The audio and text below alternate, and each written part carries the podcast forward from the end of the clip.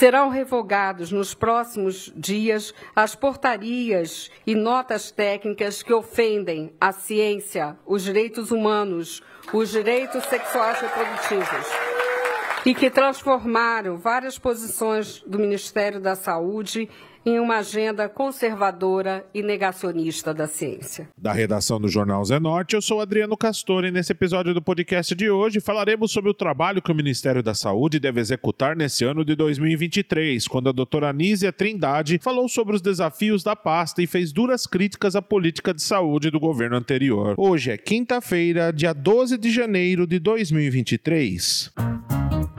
Dos grandes desafios do governo do presidente Lula será a pasta da saúde. Afinal, a população sofre dia após dia com descasos no atendimento, ausência de médicos e medicamentos, além do tradicional empurra-empurra, na qual os governos gostam de travar, passando a responsabilidade sempre ao próximo e não solucionar o problema do paciente. Além disso, a grande ausência de pessoas vacinadas, esgotamento de políticas públicas para atendimento às mulheres e outras classes mais vulneráveis ainda ocorrem na grande maioria maioria das cidades. A cientista e pesquisadora Nízia Trindade assumiu na última semana o Ministério da Saúde e fez um longo discurso em sua posse. Primeiramente, a ministra afirmou um compromisso de melhorar e fortalecer o SUS e o atendimento às pessoas mais vulneráveis. Podem ter certeza que firmei esse compromisso com muita convicção, a convicção de quem há muito tempo estuda as desigualdades sociais em nosso país e que atua na área de ciência e tecnologia, especialmente a partir da minha história na Fiocruz, já aqui mencionada, para o fortalecimento do Sistema Único de Saúde. E também com o sentido de urgência que se requer hoje de todos nós que integramos a equipe do presidente Lula e que é, farei cumprir com todo o empenho no Ministério da Saúde. Essa tarefa não pode ser exercida de forma isolada. A saúde precisa estar em todas as políticas.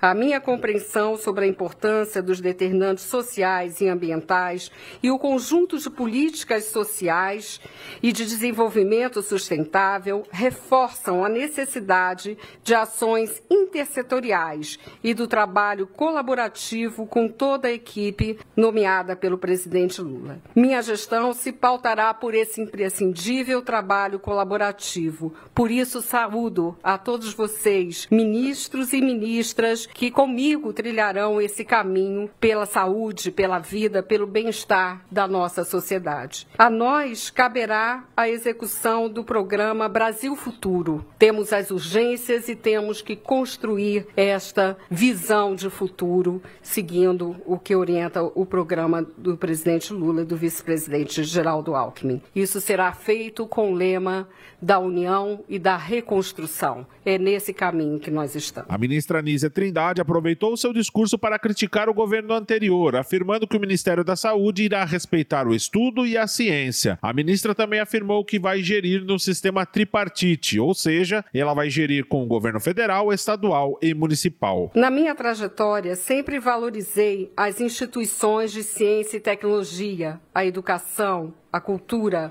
a cooperação interfederativa, a participação e o controle social. Daí minha alegria em ver todas essas áreas aqui representadas. Sou também com muita honra professora honorária, é, professora honorária da Universidade Federal do Rio de Janeiro.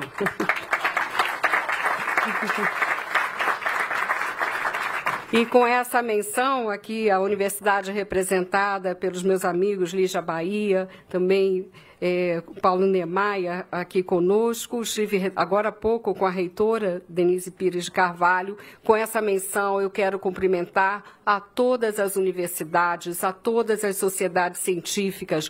Nossa gestão no Ministério da Saúde será pautada pela ciência, pelo diálogo entre a comunidade científica e a sociedade. Reforço meu compromisso com a gestão tripartite e a cooperação interfederativa. O Conselho Nacional de Saúde merecerá na nossa gestão é, toda a valorização que o controle social precisa ter. A ministra da Saúde reconheceu que faltam recursos para o SUS cumprir o seu papel e que essa será uma missão do Ministério da Saúde em parceria com outros ministérios. Nízia Trindade relembrou do embate que o Brasil teve no enfrentamento duro contra a pandemia da Covid-19 e alegou que se a PEC não fosse aprovada, não teria sido garantidas vacinas nesse início de ano. O SUS nunca alcançou o necessário patamar de financiamento.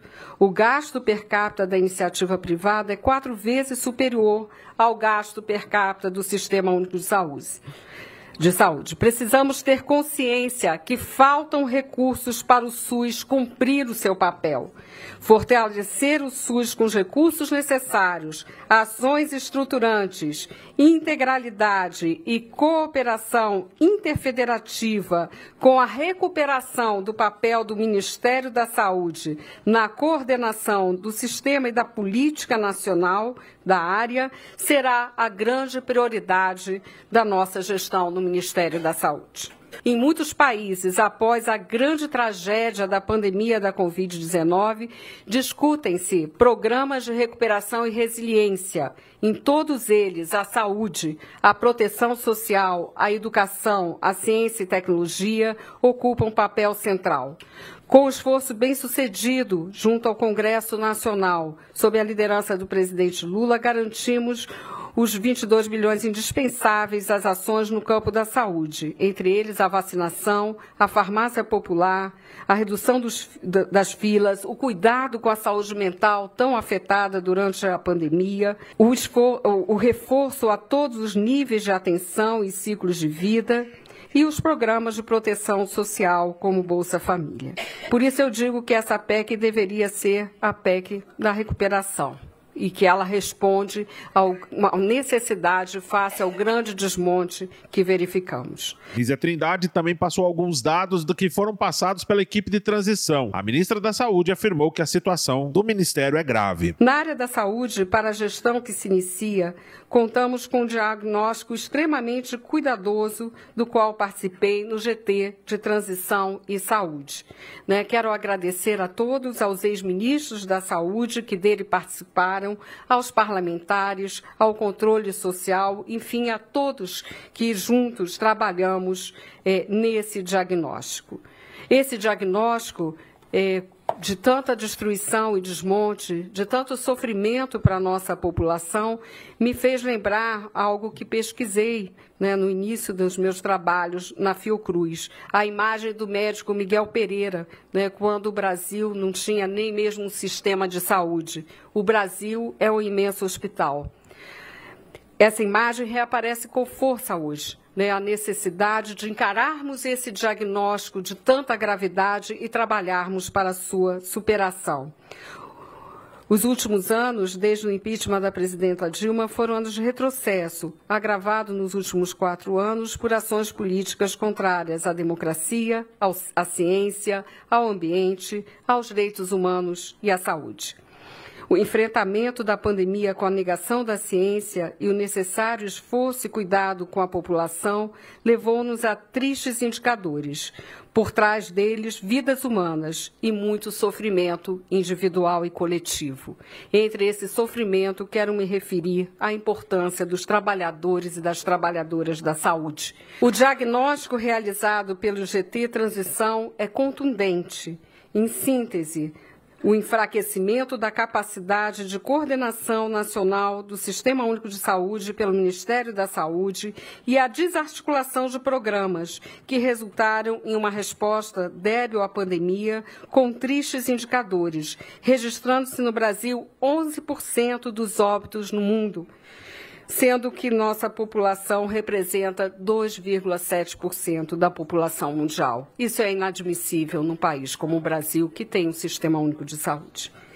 Este cenário desolador vai além da pandemia, com a desestruturação de programas bem-sucedidos, a exemplo do Programa Nacional de Imunizações, da Estratégia de Saúde da Família e outras ações estruturantes na atenção básica, na atenção especializada, nas linhas de cuidado para todo o ciclo de vida, no programa Mais Médicos, que levou o provimento de médicos a tantas regiões de difícil acesso, farmácia popular, IST-AIDS, saúde mental, saúde da mulher, saúde da população negra, saúde indígena, saúde da população com deficiência, saúde bucal, segurança alimentar, entre tantos outros.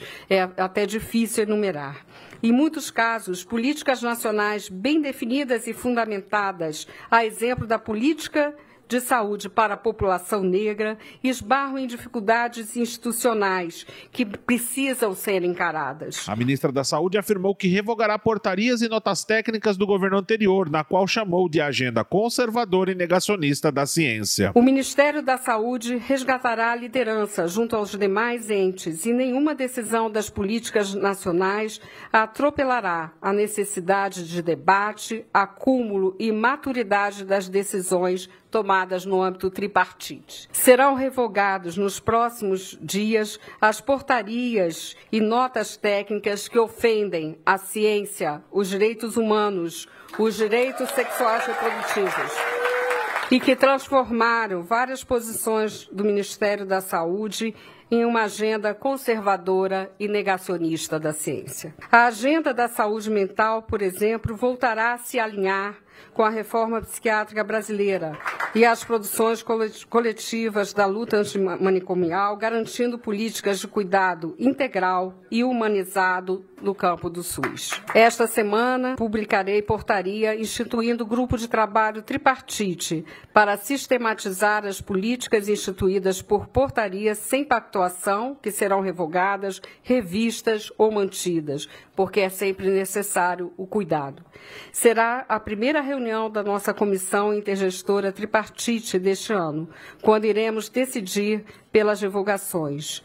Reforço que isso será feito sempre com esse espírito da construção tripartite e interfederativa. Ao término do seu discurso, a ministra da Saúde voltou a reafirmar que a proposta do Ministério será trabalhar para todos, sem distinção. Nízia Trindade afirmou que com fome e exclusão é impossível de se falar de saúde. Não é possível né, é, pensar um país com uma população que não participe dos, dos, benefícios do seu desenvolvimento. Isso foi um alerta de Celso Furtado quando o presidente Lula assumiu o seu primeiro mandato. Esse, para ele, era o grande, se não o problema prioritário de quem governa o Brasil. Essa exclusão tem gênero, raça, classe social, estigma, como é o caso das pessoas com deficiência, ontem também representadas, e deve nos dar o sinal para lutar pela superação desse quadro. Este não pode ser o Brasil. O Brasil tem que ser, de fato, um país inclusivo. São essas convicções. São essas convicções que me animam e também a força do trabalho coletivo. Eu que acredito nisso e que procurei implementá-lo ao longo da minha vida. Como dizia Reobaldo em Grande Sertão Veredas, o que a vida quer da gente é coragem. E essa coragem, para mim, ela não é a coragem de gestos solitários destemidos. É uma coragem que deve vir da crença na força da nossa sociedade, das instituições do Estado, mas também da sociedade civil. Sem isso, não há possibilidade de saúde. É, sem dignidade, sem participação, com fome, com exclusão, é impossível falar de saúde. Recorro para terminar a um poema de uma das minhas poetas preferidas, Cecília Meirelles, para dizer que a vida só é possível reinventada. Saúde não é ausência de doenças, saúde é bem viver. E é este sentido positivo de saúde que procurarei realizar nesse momento histórico, precioso, fundamental, onde é, a gente tem que pensar é, que temos que ter muito cuidado para não errar e muita coragem para seguir em frente. Um momento de união e reconstrução do Brasil. E o SUS é um fundamental alicerce para essa reconstrução. Assim eu vejo o meu trabalho que se inicia agora no Ministério da Saúde, com essa equipe, uma equipe mais ampla que estará junto conosco, um trabalho tripartite, um trabalho com a participação social, com as instituições, com a ciência, enfim, um trabalho que diz respeito a esse Brasil que todos nós acreditamos que queremos reconstruir e avançar e inovar porque não é possível aceitarmos no século XXI um Brasil com tantas riquezas e tanta desigualdade. Será um Brasil para os meus netos, né? Será um Brasil para os nossos netos, provavelmente. Mas somos nós que temos que construir esse caminho. Muito obrigada. Esse foi mais um podcast do Jornal Zenorte, trazendo para você as últimas notícias de Sorocaba e região. E nós voltamos amanhã com muito mais notícias, porque se está ao vivo, impresso ou online, está no Zenorte.